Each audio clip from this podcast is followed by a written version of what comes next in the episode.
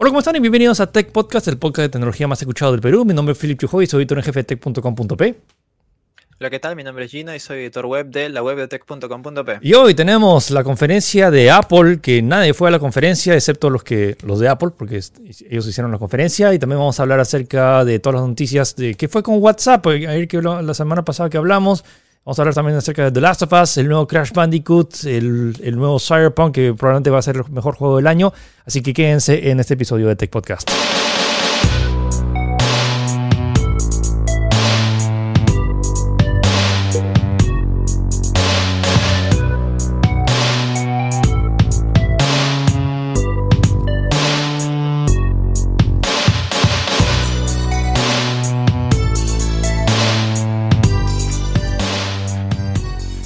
Ok, Gino, la semana pasada anunciamos como que todo happy porque ya la evolución, ya no tenemos que llevar dinero.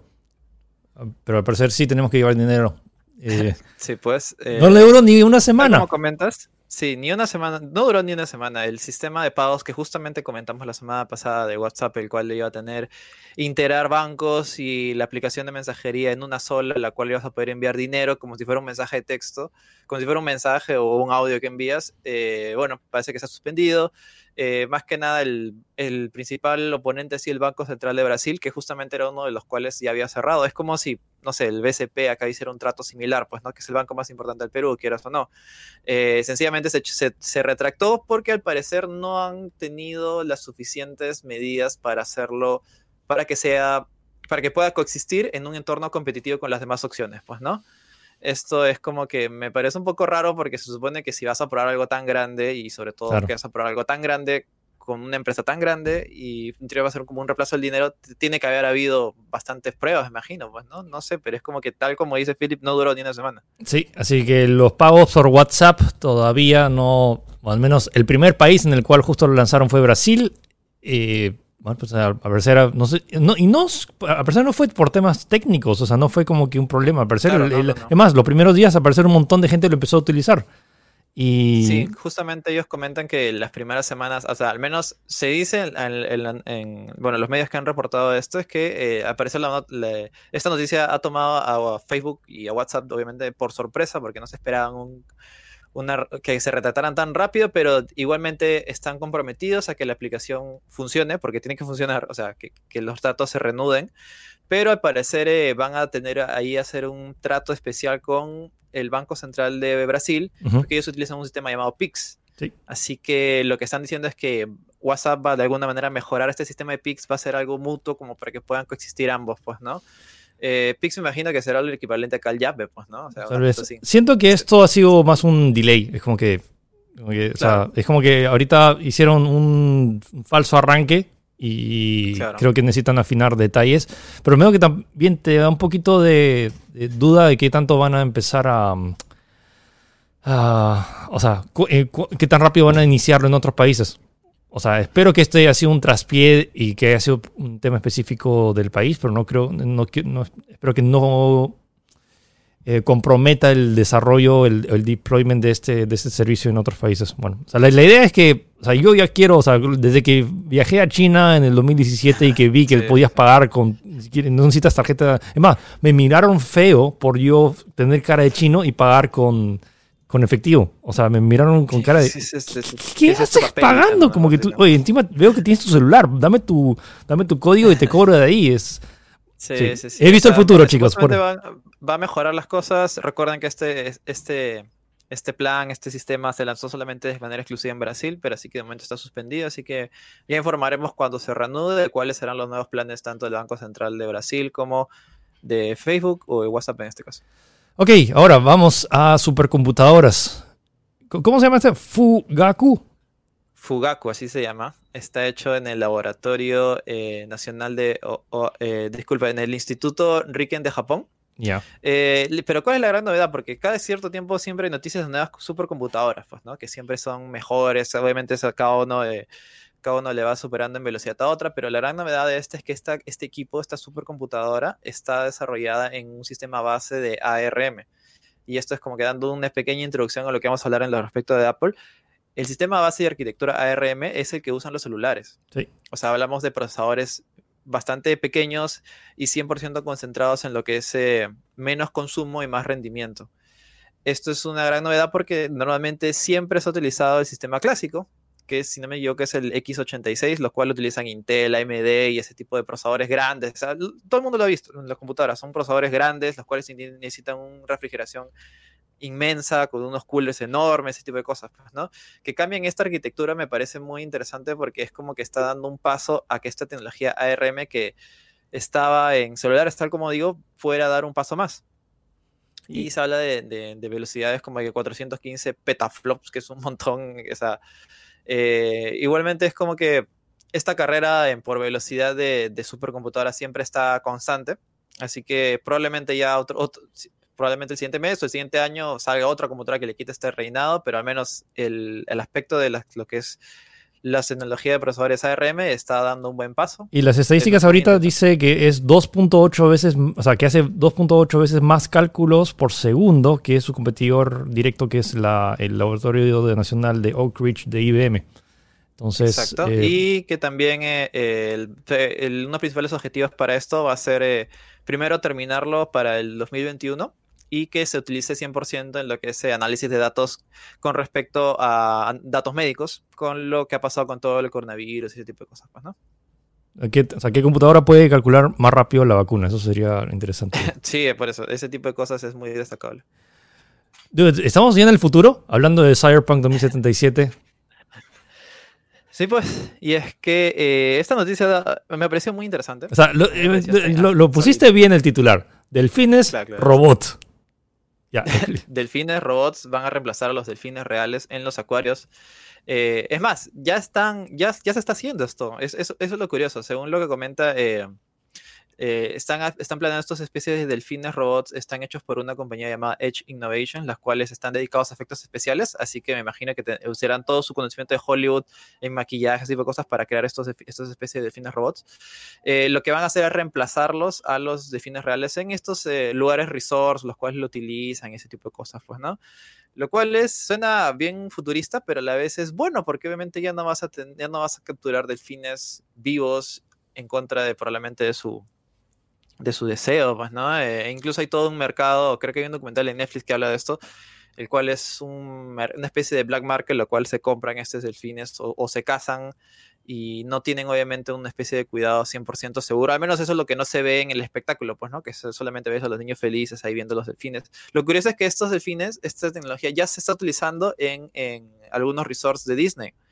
Eh, y es como que lo estaban usando desde hace un tiempo y la gente no se dio cuenta porque son tan fidedignos, son tan realistas estos delfines que la gente no se da cuenta. Pues, ¿no? Eh, pesan 270 kilos y están manejados con el remoto. Pero el gran objetivo de esto en realidad es usarlo, eh, está pensado para venderse al mercado chino. Okay. Ya si los chinos lo compran es como que ya olvídalo. ya, tiene, ya, tiene, tienes listo plata para todo el año. me parece curioso. Eh, ah, no, sí, dime. Sí, no, me parece curioso el, el hecho de Ahora, ¿los delfines dormirán o no? O sea, estos delfines mecánicos. Porque los delfines, sabes que no, como tienen su hemisferio que pueden apagar un hemisferio y luego el otro, entonces técnicamente pueden no dormir. Porque mientras una mitad del cerebro está activo, la otra, acá técnicamente tienen que descansar o no los delfines. Claro, lo van a conectar ahí al carga inalámbrica. y, y tal como decía, esto está pensado para China porque eh, al parecer China está replanteando todas sus leyes con respecto a los usos de los animales por debido a todo lo que pasó con el, COVID-19 y su expansión y pues eso. Definitivamente eh, es una buena noticia, eh, a pesar de que suena medio, no sé, creepy porque sí, es como que... un futuro en el cual los zoológicos ya no tengan animales vivos, sino que sean robots. Y tu hijito diga, mamá, mamá, quiero ir a ver el, quiero ver la jirafa. Y pues, termina siendo la jirafa de The Last of Us. Así como que... No, pero sería alucinante, ¿no? Porque si son robóticos... Sí, por mí ya No, ya, no, ya no tienen que estar encerrados, sino están en un están fuera, pues, ¿no? Sí, por mí, por mí, por mí todo ok. muy alucinante. Sí, sí, no sé cuánto costará uno, pero suena chévere. Ok, hablando de cosas chéveres, o sea, Nvidia, o sea, un montón de gente lo conoce por su tarjeta de video, de, hecho así, así como hicieron todo su imperio, pero ahorita está impulsando mucho la tecnología de inteligencia artificial y sensores, y sobre todo para el tema de, autos que se manejan solos. Sí, así es. Eh, muchos relacionan este sistema de autos autónomos con Tesla, y es cierto, Tesla es uno de los más grandes eh, de Elon Musk es uno de los más grandes eh, representantes en este aspecto, pero Nvidia también ha, mostrado su interés desde hace varios años en realidad con eh, mejorar su sistema de tecnología eh, de manejo autónomo y lo está, han hecho un acuerdo con Mercedes-Benz para poder potenciar mucho más este sistema y eh, salirse, salirse un poco de su, de su nicho, pues, ¿no? Que son tarjetas gráficas que en realidad no está mal, me imagino que les da un montón de dinero para seguir manteniéndose y creo que son los más, a, menos hasta el momento son los más vendidos, pero quieren expandir más sus, sus, posibilidades, pues, ¿no? y lo cual están, le están planeando para el 2024 lanzar uno de los primeros Mercedes-Benz con que tenga este sistema integrado, pues, ¿no? Que en realidad no es algo nada sencillo, es algo súper complejo y que Tesla ha sufrido y no sé, bueno, no sé si ha sufrido, pero desarrollado y sigue desarrollando, obviamente, a día de hoy este, este mecanismo, lo cual permitirá al auto ser mucho más autónomo. Es más, Tesla hace poco inició un sistema el cual era el mismo videojuego, ponte que estás en el centro comercial y compras, tienes tu bolsa ahí y presionas un botón y el carro se maneja solo y va hacia tu, hacia tu lado, hacia donde estás y se estaciona y tú mismo ya puedes entrar, pues, ¿no? Vamos a ver, vamos a ver que, bueno, pero chévere que bueno, haya esa diversificación. Como dicen, no pongas todos los huevos en una sola canasta, así que Nvidia está diversificando su mercado. El que ya no tiene tanta diversificación y que esto me dolió. ¿Alguien se acuerda de la marca Olympus? O, o, sea, la marca Olympus sigue, pero el problema es que ya no van a haber cámaras de fotos con la marca Olympus. Es como que... papá tenía una Olympus. Es, curioso porque cuando uno no menciona cámaras fotográficas siempre está Canon, Nikon, y Olympus también creo, ¿no? En menor medida, pero es como que siempre está ahí. Era uno de estos grandes, grandes de la fotografía, grandes del sistema de cámaras profesionales, al menos en su momento.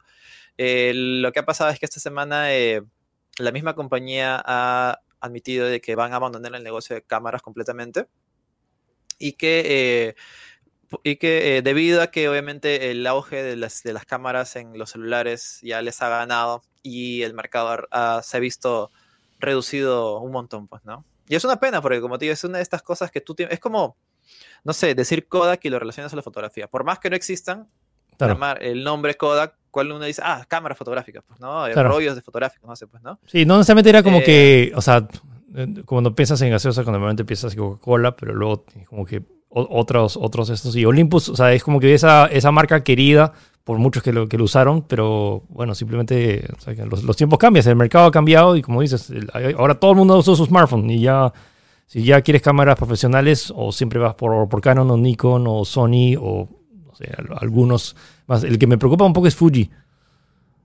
Mm, sí, pues no. Lo, que comentan es que ya estaban en tres años en pérdidas, o sea, sencillamente la, la división no, no era rentable así de simple, así que lo han decidido vender a una compañía llamada Japan Industries Partners, la cual curiosamente compró Bio en 2014. Si no se acuerdan, Bio fue la división de laptops de Sony que pasó por lo mismo, no, no tuvo buenas ventas, a pesar de que los productos eran buenos. ¿ah? Yo he conocido mucha gente que ha mantenido su Bio casi 10 años, si no me equivoco. Sí, siguen utilizando Bio para las presentaciones de PlayStation, o sea, las laptops duran. Claro, claro, claro. Eh, y lo que, han, lo que han indicado es que... Eh, esta, esta empresa va a seguir utilizando la marca Olympus, pero tal como pasó con Bayo, exclusivamente en Japón. O sea, no sus productos no van a salir de ahí. A parecer sigue siendo rentable solo en Japón. Y otro dato a tener en cuenta es lo, es lo muy curioso que uno se imaginaría que Olympus era solamente cámaras, pero en realidad no. De hecho, la división de cámaras era muy pequeña comparada a la división de productos médicos, que en realidad era como que su principal fuerte. Así que lo que están diciendo es que eh, van a dedicarse 100% a eso. Me imagino que ahora en, época de, pandemia deben estar muchísimo más recargados y que todo este trato se va a realizar lo más antes posible. Para fin de año ya Olympus ya no va a tener, ya no va a tener esa marca al menos en su catálogo, ¿no? Ok, esto, esto me da algo. yo nunca he utilizado y tampoco recomiendo instalar un antivirus. O sea, Microsoft Defender ahora llevo Android, o sea, como que Microsoft me va a defender de virus. Windows Defender. O sea, yo, yo, no veo, o sea, yo no siento, o sea, yo sé que un montón de gente, o sea, a mí nunca, nunca he sentido que me ha entrado virus. Y, o sea, yo sé que existen los virus para smartphones, pero honestamente a veces, muchas veces cuando te bajas un antivirus, a veces ese mismo antivirus es el virus. Sí. Eh, es, es, un terreno bien, no sé, fácil algún día hablamos de eso, pero es un terreno bien, bien oscuro porque hay a veces hay antivirus genuinamente buenos, o sea, que realmente quieren algo bueno por ti, pero también hay antivirus que te venden la moto y en realidad son un spyware enorme, una cosa así. Es un poquito difícil básicamente ganas ese criterio de, de diferenciar con experiencia de Internet, básicamente. Pero bueno, lo que ha pasado es que eh, Microsoft ha anunciado que Windows Defender, que es ese antivirus clásico, que en realidad, si no se dan cuenta, viene incluido en todas las instalaciones de Windows 10, es un sistema, es un antivirus nativo, por decirlo de una manera, que viene dentro del sistema, va a llegar a, a Android, eh, llamado Microsoft Defender, que va a tener la misma lógica. Y, y nada, es como que al menos es, eh, creo que es una buena noticia porque es como que el Windows, yo es el único antivirus que uso por decirlo de una manera, es como que Lo normalmente mismo. no uso, pero Lo mismo tienes que tener algo de criterio al momento de ver, ver lo- las cosas que ves en internet. Es como que va a estar disponible próximamente, de momento ya está disponible para usuarios empresariales que hayan pagado una especie de cuota especial y que eh, igualmente va, va a estar centrado no solamente eh, en detectar virus, sino que, por ejemplo, alguna vez pasa que estás viendo una web y te sale un pop-up y te dice, no sé, ha Claro. salido una actualización para tu Samsung S10 y lo bajas y en realidad es un ejecutable, virus, que es un sí. virus.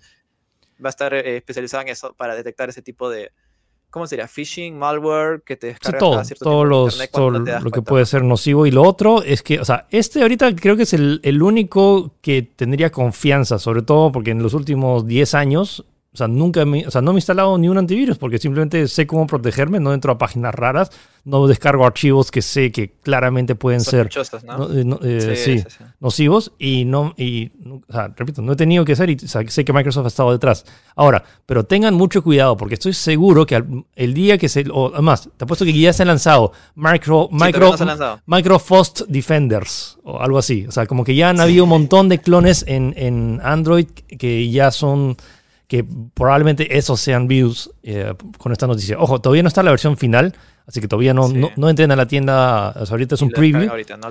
Sí. pero eventualmente, o sea, yo sé el tema porque sí se puede, obviamente si, la- tu, si tu celular es una computadora, obviamente se puede crear un virus para o, o malwares para tu, tu smartphone, pero el detalle es que ahorita yo personalmente no recomendaría, ni- o sea, y siempre que me dijiste, oye, ¿qué virus me recomiendas para smartphone? No, no te instales nada, simplemente no te metas a Ah, páginas raras y, al igual que Microsoft, bueno, si Microsoft está ahí, todo chévere, pero al igual que en la computadora, o sea, hace 10 años que no se me entra ni un virus a mi computadora. Sí, no, es una, como te digo, es una suma de más, más criterio 90% y quizás un antivirus un 10, ¿no? Una cosa así, porque así Sí. tengas el antivirus más caro del mercado. Si te vas a seguir metiendo páginas sospechosas, te va a meter un- te, va- te vas a entrar un virus quieras o no. Así de simple. No, hay, no hay antivirus perfecto. es como súper protegerte de- del coronavirus y, y luego agarrar y, y- y ir a una a reunión. a una, ¿no? Sí, una cosa así, ¿no? es como que. uh, O sea, sí, bueno. Eh, vamos con- entonces con. eh, ok.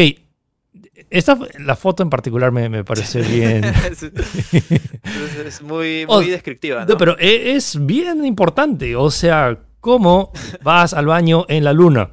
O sea, y es lo importante. O sea, tanto tu, tu orina y tu excremento, cómo es que se procesa si vas a estar en la luna donde tal vez no hay agua, no hay que vas a crear tu primer desecho, o sea, lo, vas a tener como que ya toda la nave y tienes tu, tu pozo séptico en la luna.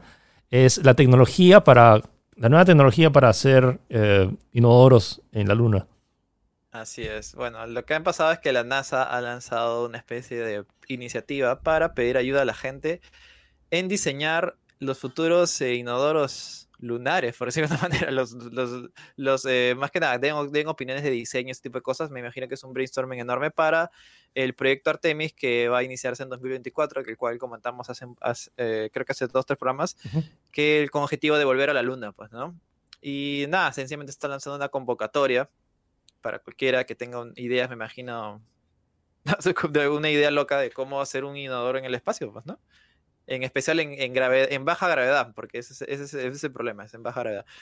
Yo me imagino algo que tenga, no sé, un aspirador, no sé. Algo así, pues, porque si no hay gravedad, pues, Sí. o sea, se empujas para abajo, pero la cosa no hay para abajo, entonces se va para arriba, como Sí. que no, se- no es una experiencia tan cómoda.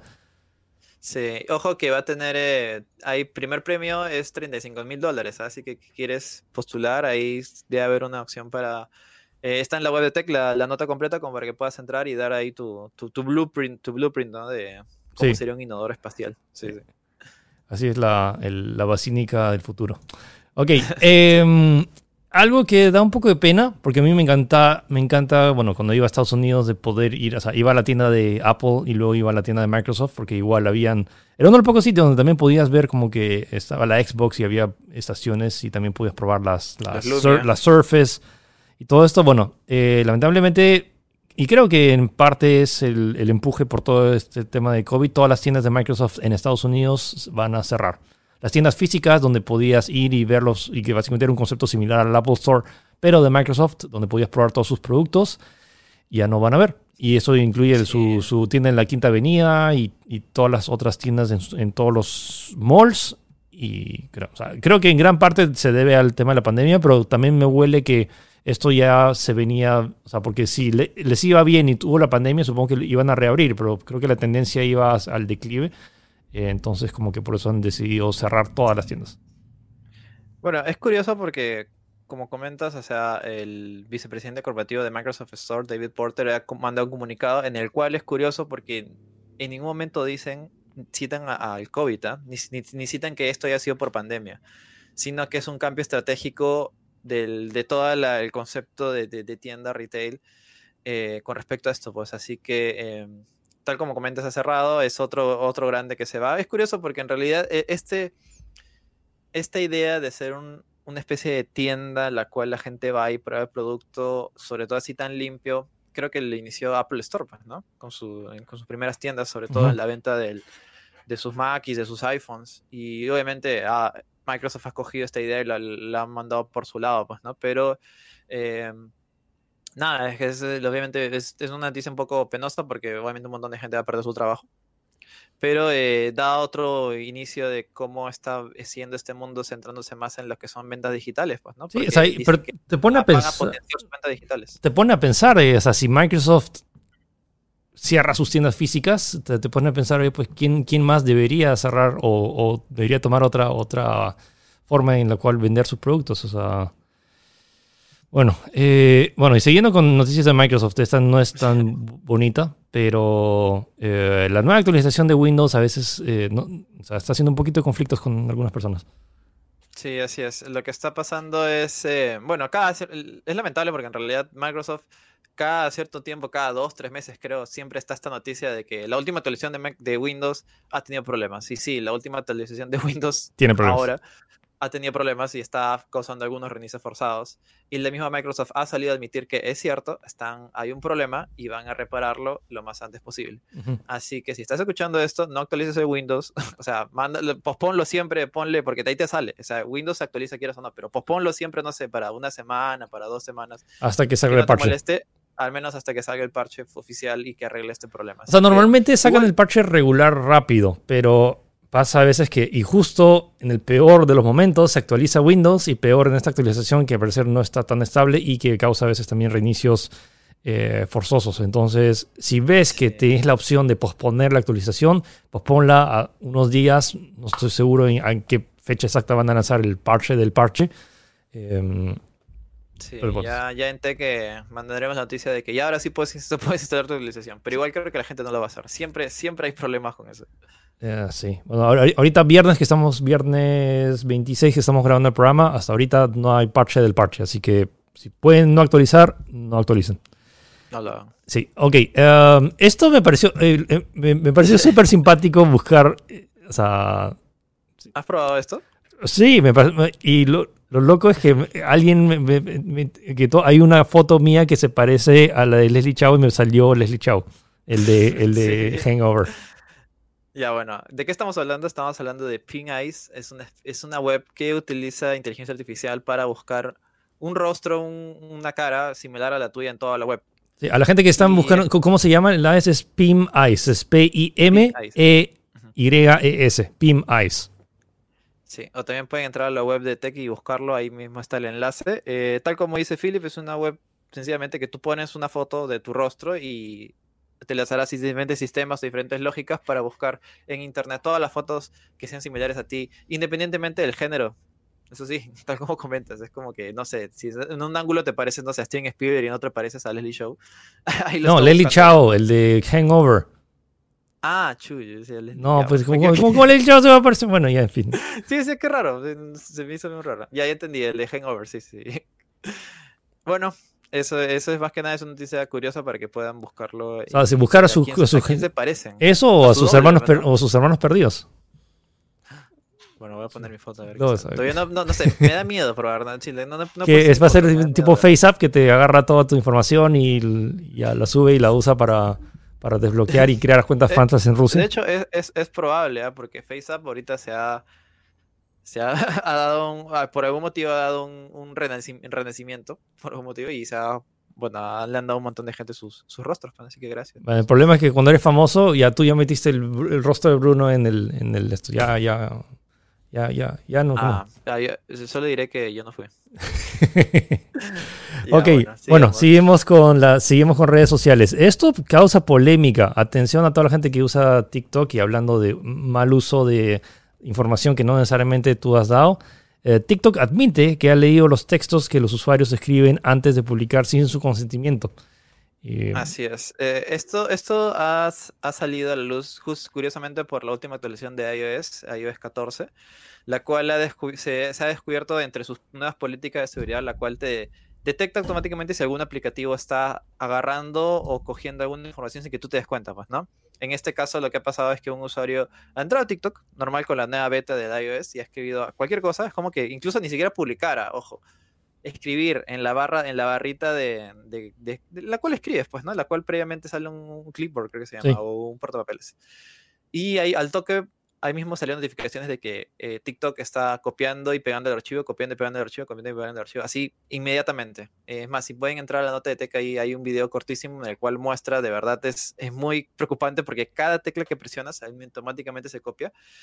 Eh, y sí, pues a- el usuario ha denunciado esto y curiosamente eh, TikTok ha salido a admitir, TikTok ha salido a admitir que es cierto que utilizan este aplicativo, pero está, está pensado para eh, spam, Ujú. porque a veces hay usuarios que copian y pegan spam, copian y pegan spam, pero igualmente y que lo van a eliminar. Ahora sí, por si acaso, dice que no, ha sido, no era una intención, sencillamente era para evitar el spam.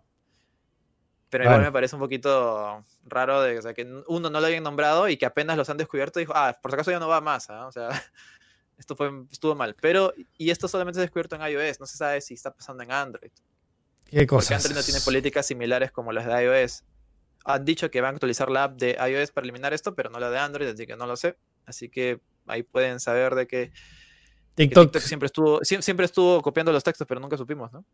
sí, que no te lo dijeron en las letritas pequeñas tampoco. Entonces eso puede Exacto. generar controversia. Bueno, bueno, eso fue. eh, vamos a pasar a videojuegos. Esto lo, me encanta esta noticia. Me encanta de que o sea, de Fortnite ya, ah, ya está más, es en otro level. Y esto- Fortnite ya no es un videojuego. Fortnite es la nueva forma de marketing y de, de- de distribuir contenido. Y más aún en el tema de pandemia. Es como que no podemos ir al cine, pero podemos entrar a Fortnite y ver películas. Y no cualquier película. Tres de las mejores películas, probablemente que diría, de, de todos los tiempos dirigidas por Christopher Nolan.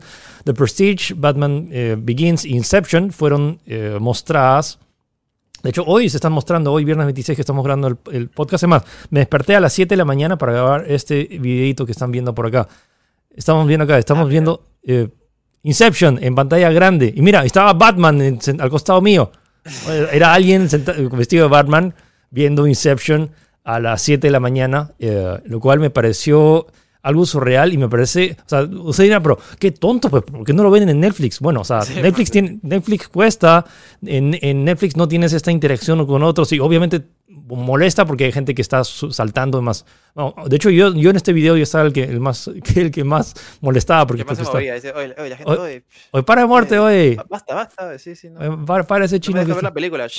ya, es esa experiencia del cine, pero pues en, en Fortnite. eh, lo Claro, o sea, e- esto desde mi punto de vista ya eleva, bueno, en realidad ya desde, desde antes, pero creo que esta es la prueba más clara de que Fortnite ya es un producto Traxmedia. Ya Sí. no es, ya no es, es más que un videojuego. de o sea, verdad, hay un, hay, hay un Stormtrooper comiendo todo. canchita.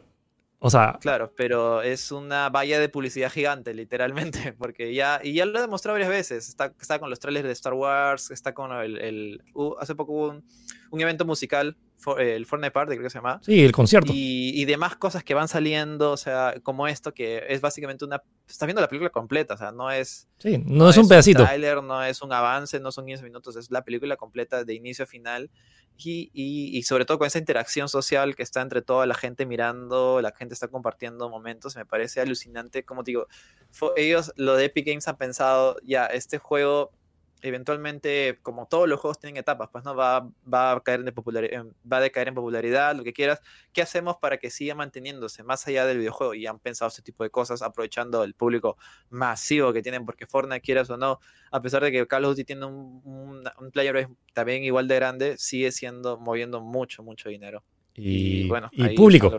Ahorita más que dinero, o sea, aparte de dinero, el tema de la cantidad de público, que tienen claro, Este es uno de los tantos servidores que estaban en simultáneo y que me huele, no sé cuánta gente, o sea, no sé cuánta gente nueva, sobre todo porque hay un montón de chicos nuevos que nunca han visto Inception, pero como que eh, ahora que hey, tienen acceso a Fortnite, ay, mira esta película. Y... Exacto, exacto, eso también digo, porque son películas buenísimas, sobre todo Inception y The Prestige, que es una película no muy conocida de Nolan, que yo la he visto hace poco y es es bravazo. O sea, de verdad, no, no, no, no, no, o sea, no, no es tan conocido como Insection, por ejemplo, pero que le den esta, estas ventanas de, de, de, de, de publicidad, básicamente, sí. es muy bueno. Y sobre todo porque esto es parte, forma parte del plan de, publicidad para Tenet. Claro. Que algún día se estrenará, espero. En los cines porque se está retrasando cada vez más. Sí. Bueno, eso más que nada, pues, ¿no? Sí. Y, ah, y que la promoción no está disponible para Perú, lamentablemente. Sí, esta vez no, de, pero o sea, tuve que, de, sí, tuve que cambiar un, a un VPN para poder mostrarlo, pero bueno, o sea, siento que es claro. algo que están trabajando y eventualmente bueno, tampoco es tan fácil conseguir derechos de una película para que estén. Exacto, en eso iba a decir. Acá es, acá es un poco más complicado porque son derechos de, de, de proyección y de películas. Pero bueno, esperemos que sí. Sí, y bueno, con suerte será el, el, el, formato de cines del futuro, quién sabe. Bueno, sí, ¿no? eh, o sea, imagina, compras tu Battle Pass y viene con entrada sí, al cine también. Sí. Hablando de Battle Pass, Segway, eh, el, básicamente el Dota de, de Pokémon o el, o el Pokélol, como lo, o el, o el Dotamon, como lo están llamando. Dotamon. O sea, es el. Eh, lo loco es que en la presentación en un, momento se habló acerca de que es un género MOBA. O sea, sí lo llamarías MOBA porque es, o el género de 5 contra 5. Pero hay varias reglas. Bueno, la hay, cambios, hay varios cambios de reglas y es básicamente el, el mismo sistema de juego de 5 jugadores contra 5 jugadores, pero cambia muchas dinámicas en el sentido que no, tiene, no hay una torre central a la cual tienes que destruir.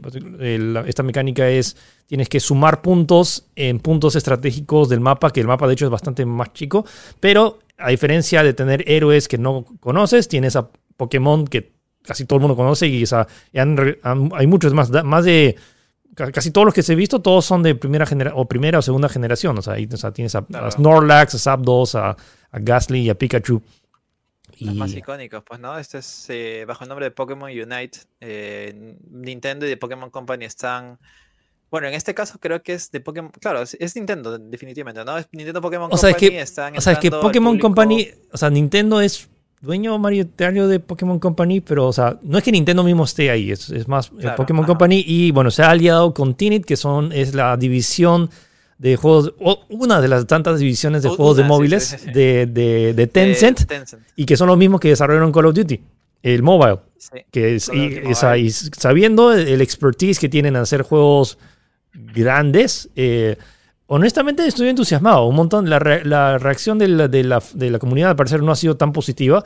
Se refleja en el, en, en el, en el trailer de YouTube que tiene una cantidad sí. de dislikes impresionante. No, es curioso porque ya, ya lograron hacer el análisis y es el trailer con, con más dislikes de la historia de Nintendo ever.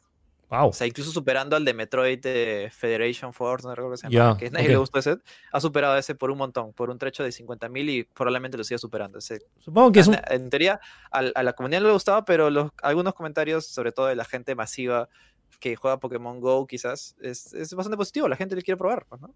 O sea, honestamente me siento que es un MOBA incluso más accesible que, que o sea, sí, claro, no sé, tengo, o sea, tenía que probarlo. Más accesible. Sí, sobre todo para niños niños de 4 o 5 años que yo sé que pueden aprender a jugar tanto League of Legends o, o, Dota, pero esto de que, más, es como que siempre haces la mecánica esto de haces feint, no necesariamente los matas. La, supongo que la complejidad o la accesibilidad y que estás como que no tienes que destruir realmente, sino solo tienes que sumar puntos y creo que puedes apoyar más a tu equipo, incluso si es que no, no eres un, un novato. Eh, Va a ser interesante. Y al parecer la presentación mostraron mucho el tema de esports, o sea, de Exacto. que está empezando para un nivel competitivo. Entonces, vamos a... A mí me parece una... Me entusiasma mucho el potencial. Más allá de que ahorita si es que, me, o sea, si es que va a ser bueno o mal juego, creo que nadie lo sabe porque nadie lo ha... Como que lo ha estado probando. Pero el potencial me Sí, entusiasma. Sí, eh, y no hay fecha de lanzamiento, eso sí. Está, está, Sí, todavía. desarrollo y va a ser compatible para celulares y Switch con crossplay. O sea, van a poder conectarse. Sí, Ah. eso me entusiasma, o sea, que tengas tu smartphone y... O sea, no todo el mundo tiene una Switch, pero todo, todo, el mundo- todo el mundo tiene un smartphone. Todos tienen smartphone, sí, sí. Y se ve bastante ligerito. Bueno, vamos hablando de juegos que no jugaba. bueno, Last of Us 2, eh, el Last of Us Part 2 se ha convertido en el exclusivo que más rápidamente se ha vendido en la historia de PlayStation 4. Esto es, eh, creo que era, no sé si esperable, pero había mucho, mucha expectativa con el juego. Sí, ojo, esto es de los tres primeros días. O sea, todavía no es el juego más vendido en la historia de, o sea, no es el exclusivo más vendido, pero en los tres primeros días sí es el juego exclusivo de PlayStation 4 que más rápido se ha vendido, superando a Marvel Spider-Man, que había vendido 3.4 millones de, de unidades, y a God of War, que venía, había vendido 3.1 millones. Entonces, eh, y no es por mucho, de 3.3 millones a 4 millones, hay sus 700 mil copias de diferencia. Sí, Eh, y creo que en base a ese parte, porque bueno, hay 17 millones de personas que jugaron, al menos 17 millones de personas que jugaron, porque se vendieron 17 millones de unidades del primer juego, y todo el mundo quería saber la continuación de la historia de Ellie y Joel. Y, y, o sea, sí, te, te pone, te pone a pensar, y a pesar de todas las críticas negativas que hubo en Metacritic del, del- del review bombing, de, y que no sé si po- poder llamarlo críticas o, si- o simplemente es un ataque de, de gente que simplemente ya, le- ya había sepultado el juego incluso antes de, de haberlo probado. Sí, yo creo que los leaks han hecho mucho daño. Independientemente si el juego es bueno o no, yo lo estoy jugando todavía, o sea, no, no, no puedo, creo que es muy pronto para dar mi, mi Ujú. opinión. eh, acá creo que quieras o no, el- el- la voz que importa son la voz de las ventas, pues no, así que y, la- y las ventas le está yendo bien, así que por más que haya habido toda esta controversia, si hay ventas, el mensaje está llegando claro y fuerte a, a Sony y a PlayStation, que el juego es un buen juego y se está vendiendo bien y probablemente se hagan productos más similares como este. Hay ¿no? que ver, o sea, me- Como me- digo, yo, como te digo, claro, yo no apruebo el hecho de que si el juego es bueno o malo, todavía no lo he terminado, así que no lo sé si me va a terminar o gustar, pero el mensaje que está llegando al, al- a, la, a la publisher en realidad es que este juego está vendiendo bien y es un éxito. a mí me encanta, me encanta porque lo que dije en mi reseña de que este juego dará mucho de qué hablar y que puede ser que no te guste por la temática misma. Eh, y obviamente el, el tema de la historia, que ha sido su punto más, deba- eh, o sea, su punto... Debatible. de- sí. Deba- de- de- claro, en debate. O sea, el- lo que ha dividido es la historia, más allá, porque a nivel de gameplay creo que unánimemente todo el mundo dice que, ok, sí mejora todo el resto, pero lo, lo que parece curioso es que un montón de gente de las críticas agarra y simplemente le pone cero al juego solo en base a la historia, y bueno, o sea, yo sé, la historia es importante, y, y sobre todo con un juego como The Last of Us, que redefinió y el- el- el- la historia del 1 sigue considerado como que una de las mejores historias jamás contadas a través de videojuegos.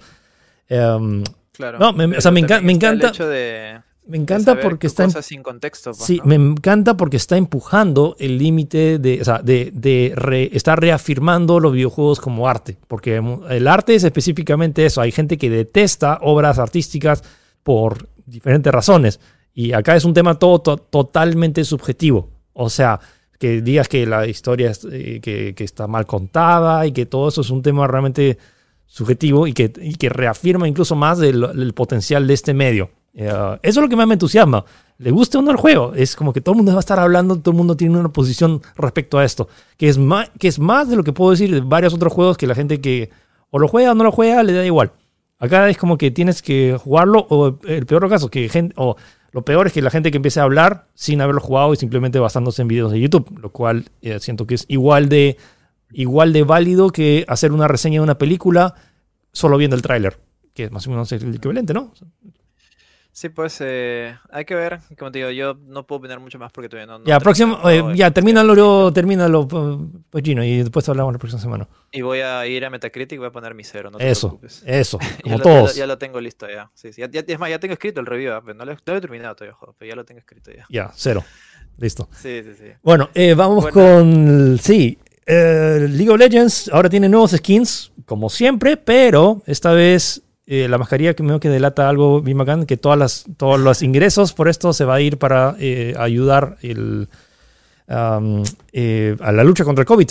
O sea, en, base, base, no sé si estoy seguro para encontrar una cura o vacuna o en general básicamente ayudar a las personas que están siendo afectadas.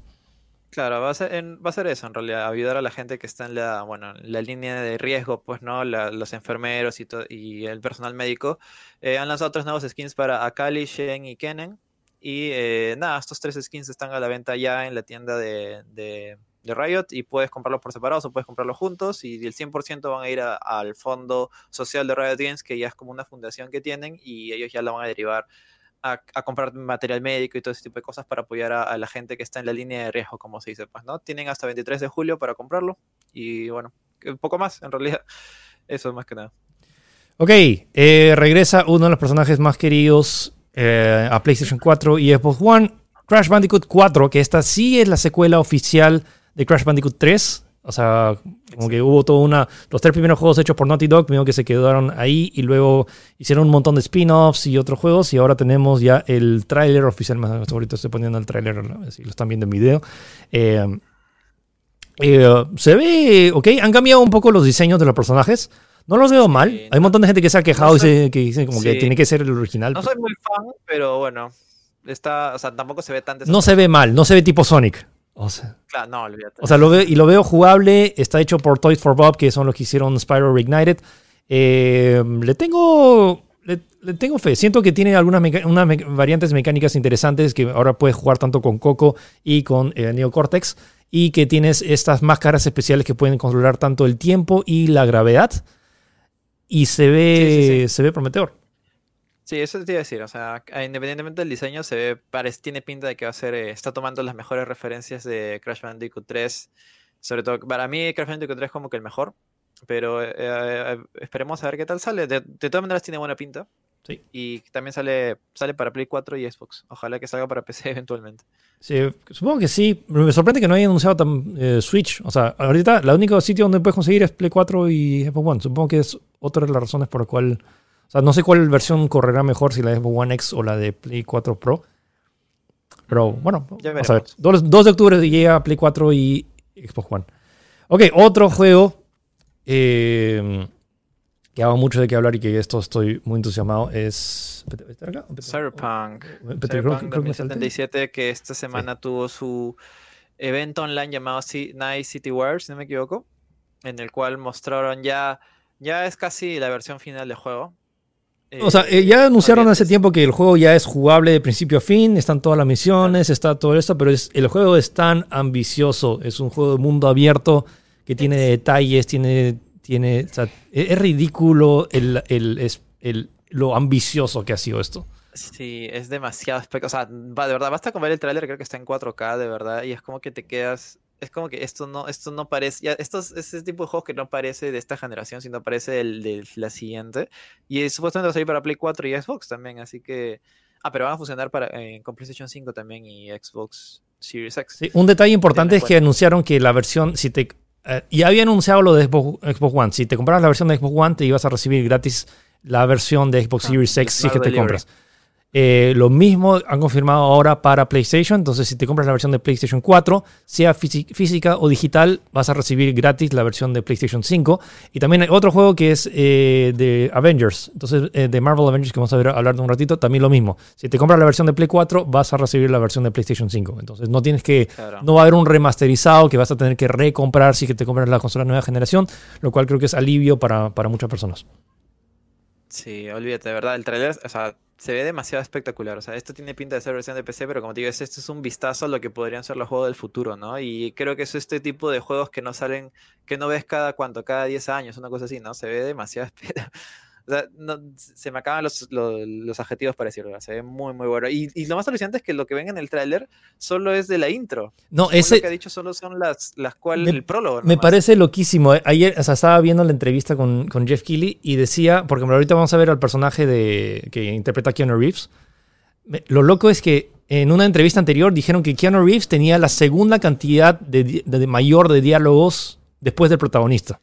Y en, esta, en, ese, en el prólogo que jugaron, que duraba cuatro horas. O sea, el prólogo dura cuatro horas. Eso es más que a nivel jugable que The Order.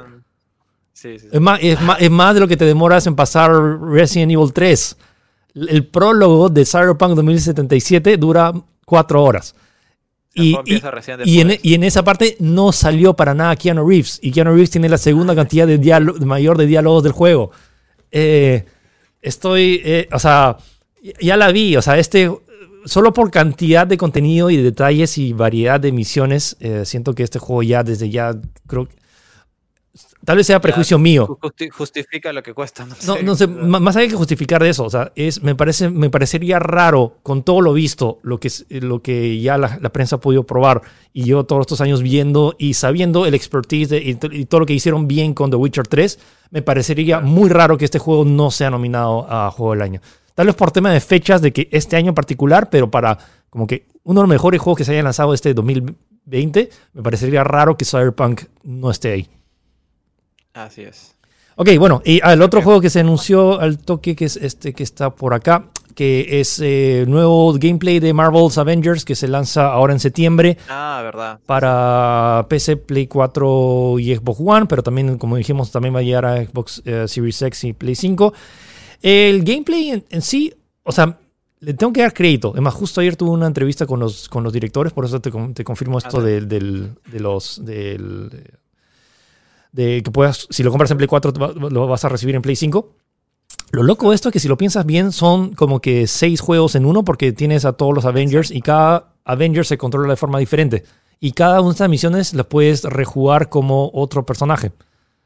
Eso, es lo que iba a comentar. El juego es un poquito, o sea, es un poquito o sea, al principio fue un poco confuso, confuso que exactamente qué es lo que querían, querían, querían ofrecer, pero ya creo que lo han aclarado todo en su último dev Build o de conferencia que tuvieron hace poco, evento, el cual eh, el juego va a tener una campaña individual de uno en el cual vas a jugar misiones específicas con un héroe en específico que obviamente va a contar la historia y además tiene un modo online cooperativo en el cual cuenta su propia historia y cual ya puedes elegir exactamente qué, personaje quieres jugar, pues, ¿no?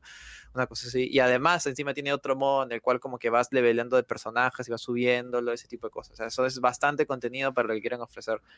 Todavía no han revelado cuánto, eh, cuánto dura la campaña, pero dice que va a ser un juego bast o sea, o sea, es o sea, vas a tener, vas a, eh, o sea, no te vas a arrepentir del dinero que, has gastado, según ellos. Y la otra va a ser sumamente rejugable porque vas a tener, o sea, te va a incentivar a mejorar tus héroes. El juego en sí se están basando en que va a ser una experiencia que tú puedes jugar solo, single player, de principio a fin que, pero va a tener la opción eventual de poder juntarte con otros eh, amigos. Ahora, me confirmaron que no vas a poder elegir dos personajes del mismo tipo. O sea, si tú quieres, tú eres fan de ah, Thor y, tu, y tu amigo es amigo es, es, fan de Thor, los dos no van a poder ser Thor. Uno tiene que ser Thor y el otro va a tener que elegir entre los otros Avengers. Young and Pop, ¿no? Ya, pues sí, Pop. Y lo, solamente para terminar de esto, eh, está hecho por la gente de Tomb Raider, si no me equivoco, y también por la gente de Deus Ex. Sí, bueno, y vamos, toda la gente. Hay, o sea, Square Enix ha, metido muchas balas. Es como todo, casi todo su equipo no, que no es de, de Japón. ha estado eh, detrás de este proyecto. Y ayer en la entrevista es como que me, me, dio la impresión de que este juego realmente es grande. Y, mm. por más allá que el gameplay todavía. Hay algo en los efectos de sonido que todavía no me convence. Como por ejemplo, los golpes de martillo de Thor. Siento que no, no, no, no lo siento. Pero la, pero la, la, ambición, o sea, me gusta el concepto, o sea, de, de, de, tener a, los Avengers en múltiples misiones. Claro, claro. Lo que creo que eh, quizás a la gente no le cuadra un poco son los la forma física de los Avengers, pero bueno. Siento que es algo que se va a acostumbrar. creo que es algo irrelevante. Ya después de 10 horas de jugar, como que ya creo que todo el mundo se va a acostumbrar. Pues, bueno, regresando a Play, Play ha hecho una apuesta. Les ha dicho ya, hackers, vengan para acá. Ya, ya, 50 mil. Es más, están pagando más que, que por el oro del espacio. es cierto, sí, sí, sí. Esto es, esto, esto, esto es más importante, son videojuegos, negocio serio, tú sabes. ya, 50 mil dólares al que me hackee. A ver, sí, 50 mil dólares al que me hackee la PlayStation 4. La PlayStation 4. 4, bajo todavía. Eh, Nada, tal como dice el nombre, o sea, ha iniciado una especie de una, campaña, una especie de iniciativa con una empresa llamada HackerOne. Es una plataforma en la cual tú puedes eh, subir errores o subir eh, eh, diferentes problemas para ser recompensado. pero hablamos de hackear en serio, pues no, no de meterle juegos piratas. Que la gente, como yo puse noticia, todo el mundo estaba feliz. Uy, ya está, se lo envió a mi, a mi amigo que sabe hackear PlayStation y, y ya está, pues, ¿no? Para meterle juegos piratas. No, es un hackeo. Hablamos de errores de seguridad, errores de sistema de seguridad de PlayStation Network también, por ejemplo, errores críticos y reales que podrían afectar eh, en un futuro la seguridad de su hardware. Me imagino que eso también lo hacen para, eh, como tienen una base similar en PlayStation 5 para potenciarla y, refinarla, pues, ¿no? Sí, seguro. Tal, tal cual como digo, es como que si encuentras un error crítico te dan 50 mil dólares y así hasta 500. Igual en PlayStation Network si encuentras uno te dan hasta 3 mil dólares, hasta 100 dólares. Hablamos de algo serio, contigo algo bastante bastante minucioso y bastante técnico. Y bueno, nada más eso, nada más si, si, están interesados pueden entrar incluso ahí en, en tech.com.p he dejado el enlace para que puedan eh, postular si quieren y, decirle a Sony, mire, hackeo la PlayStation y y te den plato, págame. Pero, eh, claro, es, como que eh, no, no, se sorprendan porque en realidad esto es una práctica súper común. Todas las empresas lo hacen, lo hace Amazon, lo hace Microsoft, lo hace Google. Es como que es súper común y normal que puedan pagarte por encontrar errores. Así es. Es más, si encuentras uno súper bravo, incluso está la posibilidad de que te puedan contratar, claro. ya que eres bueno encontrando errores, así que eres el nuevo jefe de seguridad, una cosa así, pues, ¿no? Chévere. Ok, bueno, vamos a hacer una mini pausa y regresamos con el tema central que Apple hizo su conferencia. Vamos a hacer el resumen y también vamos a hablar acerca de sus nuevos procesadores que han dado mucho de qué hablar. Así que quédense en Tech Podcast.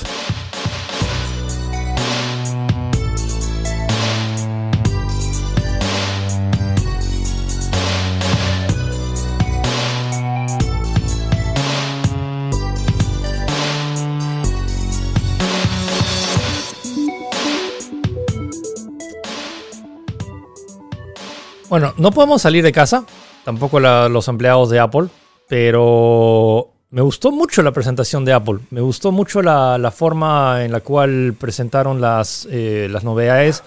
O sea, cada uno era, eh, o sea, todo fue pregrabado desde, el, el escenario donde iba a ser pero me gustó mucho el tema del audiovisual que hicieron y de forma de, cómo presentaron las apps, muy dinámico, un espectáculo que me pareció hasta, más entretenido que si hubieran hecho una conferencia real con personas. Sí, eso es lo que está comentando la gente. O sea, se nota que el nivel, los valores de producción que han tenido esto es espectacular. O sea, tiene una especie de zoom in, zoom out, con diferentes como que personalidades específicas para cada sección con lo cual es mucho más dinámico que la presentación clásica que es en un escenario con una pantalla y haciendo una que otra demo, pues, ¿no? Sí, y sin además hasta lo sentía hasta incluso más didáctico, sin quitar las partes en las cuales realmente muestran cómo es que funcionan los dispositivos. Eh, y sí, vamos a hacer un, resumen, breve resumen, empezando ahorita con lo que están viendo, que es eh, iOS 14, que es el rediseño de... O sea, básicamente es un features que mucha gente y concuerdo, o sea, muchos de estos features ya, ya, están en Android hace años. Pero bueno, cuando Apple llega lo hace a su manera y hay cosas interesantes como bueno, la posibilidad del tema de em, el reajuste de sus apps, porque muchas veces de las apps nunca llegas más allá y te obliga sí o sí tener como que todas las apps eh, en un sitio que es una de las cosas que más, que más me quejo. Los widgets ahora puedes colocarlos y te da mejores herramientas y además en los días, en los días posteriores se revelaron todas las herramientas que van a tener los widgets y que creo que sí me parece una interesante, un interesante empuje porque los widgets en particular en Google mismo no son tan útiles, o sea, ciertos, algunos sí, pero la funcionalidad que le está dando eh, Apple ahora, que realmente vas a poder incluso interactuar con widgets directos sin tener que incluso ingresar, eh, eh, tiene, tiene potencial. claro, claro, tiene, tiene, potencial igual que en Android. Es muy interesante porque TikTok, como dices, es un cambio que se ha pedido, es algo que se ha pedido sobre todo desde hace muchísimo tiempo y tiene un montón de detallitos, o sea, también está la mejora en los emojis, se mejora en la aplicación de, de, mensajería. O esto, o esto que estamos viendo ahorita, de, de, Picture in Picture, el video que lo puedes, eh, lo puedes agrandar o achicar cuando estás viendo, pero lo, una novedad que en sí no vi, o al menos no la he visto en Android, es que puedes agarrar y arrastrar el video hacia la izquierda y el video sigue reproduciendo el audio, pero no, ya no ves el video.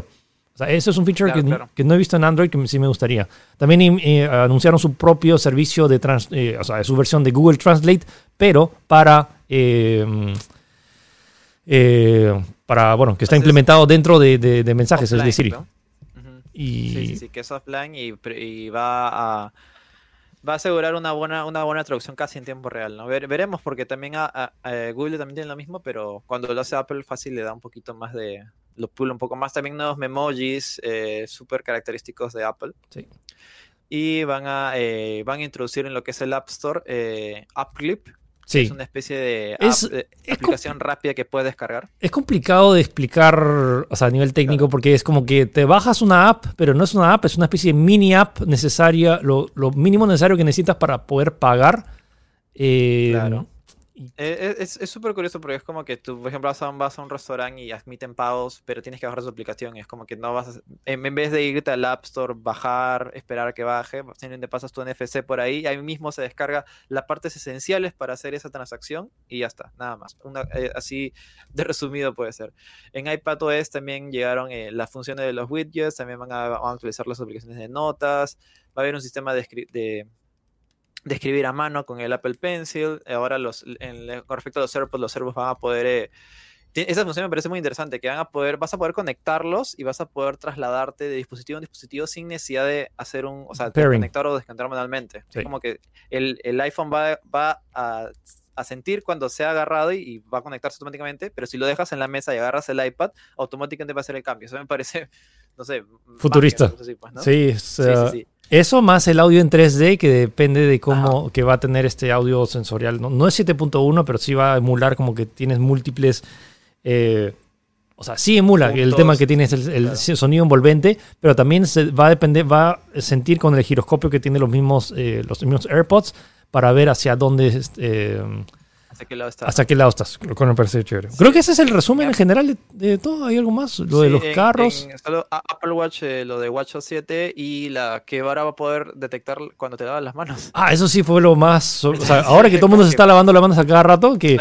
Entonces sí, que entonces te lavas las manos y automáticamente el giroscopio del Apple Watch detecta el movimiento que te estás lavando las manos y te cuenta hacia atrás de cuántos segundos te has estado lavando para que y te dice 17 son en los estándar, creo, ¿no? Sí, entonces y te dice cuánto te falta para sí para, para, para, que te laves correctamente las manos y que es algo que creo que mucha gente debería eh, tener o al menos internalizar porque hasta yo por apurado a veces eh, me he lavado las manos sin completar el tiempo necesario y sí, científicamente está comprobado el tiempo no, no es que agarres y es como la regla de los 5 segundos que tocas un poquito de jabón y ya está. No, hay un proceso de tiempo de unos 15 segundos de que el jabón agarre y disuelva la capa que puede hacer que el virus se, se, se, se contagie. Sí, sí. Hay muchos más detalles, pero son más técnicos, los pueden ver en tech.com.p. Eh, quería ir a la parte como que más importante para mí de la conferencia, es la nueva presentación del Mac OS, que ahora va a ser un nuevo sistema completamente nuevo eh, llamado eh, Mac OS Big Sur, cual va a ser el, el, Mac OS 11, que es uno completamente nuevo, rediseñado, va a tener nuevas aplicaciones, nueva interfaz y todo lo que quieras, pero junto con esto fue presentado algo que realmente es algo que, que se estaba sospechando desde un inicio, pero en realidad finalmente lo han confirmado que Apple va a dejar de utilizar procesadores Intel para sus equipos y va a utilizar su propio procesador eh, nativo de Apple, los cuales ellos llaman Apple Silicon, me imagino que no tiene un nombre específico todavía, y que ellos mismos van a desarrollar. ¿Por qué? Porque eh, sienten que en con Intel se están quedando atrás un poco, al menos en ese aspecto, pues, ¿no? Lo cual es medianamente cierto porque es diferente que tú mandes a hacer algo que lo hagas tú mismo, pues, ¿no? Que mismo... Y Apple son de los pocos que pueden decir que integran muy, muy bien eh, lo que es hardware y software. Se integran de una manera única y ahí lo tienen en los, en los iPhones que por más que Android siga sacando equipos con más RAM, con más procesador y todo lo que quieras, no llegan a ese nivel de velocidad. Y siempre se demuestran los benchmarks. O sea, es como que de verdad sigue siendo Apple, sigue siendo el más rápido. Y lo que están, la, gran novedad acá es que, tal como comenté al inicio, este nuevo procesador no va a ser basado en x86 como es en Intel o hace AMD, sino que está basado en ARM, que es el procesador, el mismo procesador que utiliza el iPhone. Y esto es un gran cambio, ¿por qué? Porque hablamos de que va a cambiar el estándar. Estos procesadores están, son mucho más pequeños, son mucho menos, consumen mucho menos energía y son mucho más eh, eficientes en lo que es eh, rendimiento por watt, por decirlo de manera. Eh, ahí, tiene, ahí tienes el, el, iPad que es capaz de maneja una alta resolución que es creo que es Plus HD y te mueve juegos a muy buena resolución cuando si lo comparas por ejemplo con una PlayStation 4 a veces sufre con algunos juegos en 1080 incluso ese tipo de cosas, pues, ¿no? Te demuestra un rendimiento súper, súper funcional a una alta resolución y con un tamaño ínfimo, pues, ¿no? A Lo que quieren hacer es, plantar ese cambio. A mí me entusiasma muchísimo que el potencial que tiene y que ahora las, o sea, ahorita es como que ya lo tiene el iPad y lo tiene esto, pero ahora lo van a tener las Macs. Y ahora, esto, esto, esto, va a generar todo un proceso de transición porque ahora todavía van a ver existir Macs con Intel y, van a ver las nuevas Macs que eventualmente van a llegar. Eh, han prometido que recién este, a fin de año van a ver ya los, primeros productos Mac con ese procesador, pero luego vas a tener eh, esta generación en cual, bueno, ya el próximo año ya todo va a ser con Apple Silicon, pero igual vas a tener, vas a tener que igual programar cosas retrocompatibles con las Intel Macs, porque no puedes dejar laptops o computadoras que todavía siguen funcionando en 2013, o sea, esos siete años que he vendido computadoras, y creo que será algo procedural, al igual que, no sé, cuando cambiaron del, del pin de 30, del el enchufe de 30 pines al enchufe de Lightning. Supongo que será un proceso... esto, esto es curioso, ¿por qué? Porque también eh, han hecho una demo con juegos. De hecho, hicieron una demo con Rise of the Tomb Raider, moviéndolo en calidad máxima en este Apple Silicon, el cual incluso no está optimizado, porque era la versión nativa de macOS. Y sencillamente con un aplicativo que tienen que hacer una conversión, pero rápida, obviamente no optimizada, pero rápida, el juego se movía excelente. Es como que con este procesador chiquito logras mover juegos gráficos de consola que supuestamente son muy exigentes. Empecé que Rise of the Tomb Raider es bien exigente, si no me equivoco, en gráficos. Es lo que estamos viendo es este cambio de de paradigma de grandes equipos con grandes coolers, grandes procesadores, ahora son mucho más, más, más pequeños y más, eh, más eh, simplificados. Incluso hasta el, el, Developer Kit es tamaño de una Mac Mini, o sea, es chiquito. Hablamos de que toda esta potencia en realidad no era un equipo como el que tienes ahí tú, Philip, que es una máquina gigante con Ni siquiera puedo cargarla porque... Y refrigeración líquida, sino es algo pequeño y, y, chiquito. Eso me parece muy interesante, pero eh, implicaría todo un cambio incluso de lógica de cómo programar una aplicación, cómo programar un nuevo juego, porque este es un nuevo formato, al menos en el aspecto ya de equipo de escritorio, no de equipo móvil.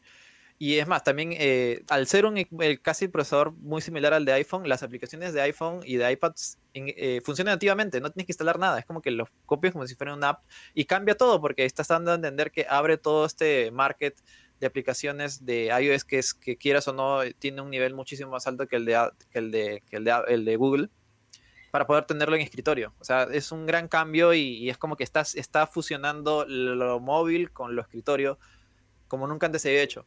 Pero esperemos a ver qué, qué, tal, qué tal le va y sobre todo en rendimiento en juegos. Esto me parece, me parece muy interesante y también tiene algunos drawbacks, por ejemplo ya han confirmado de que no va a ser compatible con Windows. Estaba este famoso Bootcamp, si no me equivoco, que es en Apple, que puedes instalar Windows porque está basado en un procesador Intel y Intel también tiene, tiene algunas similitudes, pero al ser algo totalmente nuevo no va a ser compatible con Windows, va a ser netamente con Mac, así que están apostando todas sus fichas con respecto a esta, esta nueva tecnología. O sea, solo me pongo a pensar que yo sé, ahorita solo Apple produce por eso, porque Apple es experto en optimizar su software y su hardware y que todo corra mucho mejor de lo que debería. Y lo siguen mostrando, o sea, siempre que pasa cuando lanzan un nuevo teléfono Android que tiene el último procesador de, Qualcomm, el Snapdragon, o el último procesador de Samsung, el Exynos, o el, nuevo procesador de, Huawei, como que en los, en los, o sea, dice ya, mira, tiene 12, tiene 16 gigas de RAM, tiene a lo mejor, y luego ves el rendimiento, y que el procesador tiene 8 núcleos y hyperthreading, o sea, le meten todos los términos técnicos y la hora y la hora.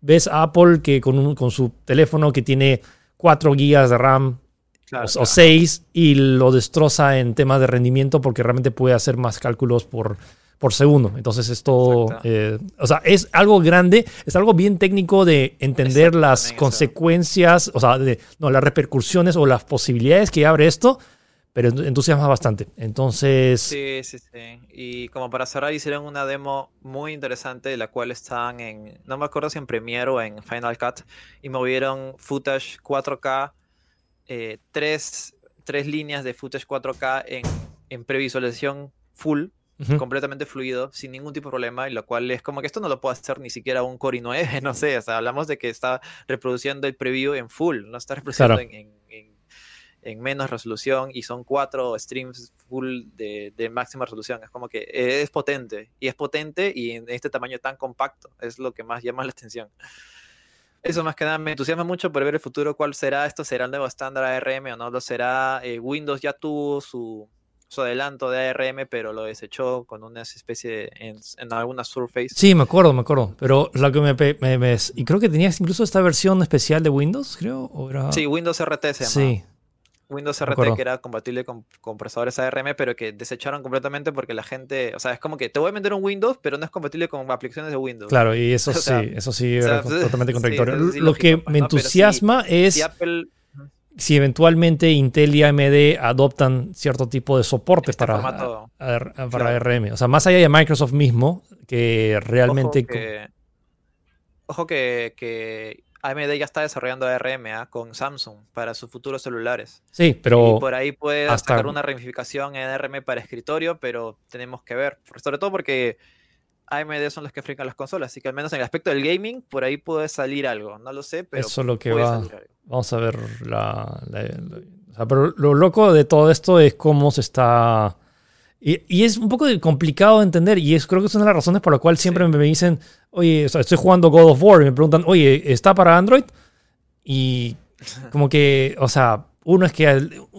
lo loco es que ya no puedes decir que no, la- la- los smartphones ya no son tan potentes, lo cual no es Ahora son técnicamente potentes. correcto, son suficientemente potentes. O sea, mi, mi, mi iPad técnicamente es superior, o sea, puedes procesar gráficos incluso mejor que la Play 4 o, o que la Xbox One. Eh, o sea, comprobado, pero en un formato tan compacto y que no tiene ni siquiera ventiladores. ¿Cómo se logra eso? Es por este tipo de, de- Claro. de- de- de Es- maravillas es- técnicas eso- de Eso procesadores. le quiero decir, eh, tenemos un mismo rendimiento que un procesador que tiene un- una ventilación con, eh, ¿cómo se dice? Con refrigeración líquida y todo ese tipo de cosas. que en el otro lado solo tenemos un procesador que tiene refrigeración pasiva y te da el mismo rendimiento. Ese tipo de cosas como van cambiando, pues, ¿no? Y consume mucho menos energía eléctrica y es menos aparatoso y es menos grande. O sea, ese cambio de paradigma va a ser interesante y veremos si realmente ARM logra dar este, ser el nuevo estándar, pues, ¿no? Sí, Repito, igual creo que todavía falta tiempo, pero Sí, es un inicio. Es, es un inicio, es fuerte. O sea, para la gente que realmente sabe el potencial de esto, es un cambio radical que puede rem- o sea, mover muchos cimientos de lo que ya teníamos por sentado. De, igual, siento que el negocio tanto de, de AMD y de Intel no va a cambiar mucho en el corto plazo. Pero a mediano o largo plazo esto sí puede ser grande y que Apple realmente es como que haya sido como que el que ponga el, como que ya, pum, ya, este es el nuevo tipo de procesador, mira todos los beneficios que tiene y tiene el soporte y la cantidad de apps que corren y, todo el software más todo su, su soporte de, de, no sé, no sé, Apple TV Plus y la, la integración con todos sus sistemas de Apple. O sea, te- la masa crítica de clientes, yo sé, un montón de gente critica a Apple por llegar siempre tarde a la fiesta, pero o sea, llegar a la fiesta con un nuevo, una nueva arquitectura que podría revolucionar eh, la forma en la cual pensamos acerca de los procesadores de computadora, bueno, para mí eso no es llegar tarde. Es, es- bueno, Sí, bueno. es entusiasmo. Apple siempre entusiasmo. se caracteriza en eso. Ok, eh, ¿tienes recomendaciones? Eh, esta semana quería recomendar eh, Children of Men, que recién la he visto, no la había visto desde Alfonso Cuarón. Me pareció un peliculón, un peliculón. Eso sí, es un poquito deprimente, si es que no quieren ver algo así. Peor en esta época. que- sí, trata de que, o sea, el mundo está en una pandemia, pero la pandemia no es una gripe como acá, por decirlo de una manera, sino que eh, la gente deja de ser fértil, las mujeres dejan de ser fértil y dejan de reproducirse, no existen los niños y la película gira en torno a eso. Créeme, de verdad ha sido una gran sorpresa y tiene unas escenas totalmente memorables, pero sí, es un poquito fuerte, sobre todo para esta época. Yo. Eso, más- eso más que nada. Sí, yo he estado. Y bueno, y Last of Us 2, que lo está jugando. Sí, yo sigo, bueno, yo este- he hecho maratón de The Last of Us de nuevo, lo he pasado por tercera vez. Me falta un poquito para platinarlo, porque me molesta que, los que lo platino sea básicamente encontrar todos los coleccionables y tienes que rejugar secciones particular. Eh, lo, lo que sigo viendo es Modern Family, no sé si han visto Modern Family, pero bueno, sigan viendo Modern Family en, en Netflix, que parece una serie sumamente... Es accesible porque no es, es liviana, pero al mismo tiempo tiene humor bastante, o sea, es humor negro, pero disimulado de una forma bien accesible para un público bien chévere. Y tiene, eh, presten atención porque hay un montón de referencias bien bacanes. Ok, bueno, ese fue el show de esta semana. Espero que les haya gustado. Eh, recuerden que pueden escucharnos tanto en Apple Podcast, en Google Podcast o en Spotify, o vernos en Facebook o en YouTube. Vamos a, este sí lo voy a poner para, para estrenar ahora mismo, hoy viernes. Estamos grabando hoy viernes en la mañana. Este programa lo, lo voy a estar viendo el viernes en la tarde. No, cuídense. eh, si tienen que salir ahora que... Vamos a ver qué, qué, qué dicen las medidas. Si que tienen que salir, tomen las medidas necesarias para eh, estar a salvo. Eh, y nada, cuídense y nos vemos o nos escuchamos la próxima semana. Chau. Chau.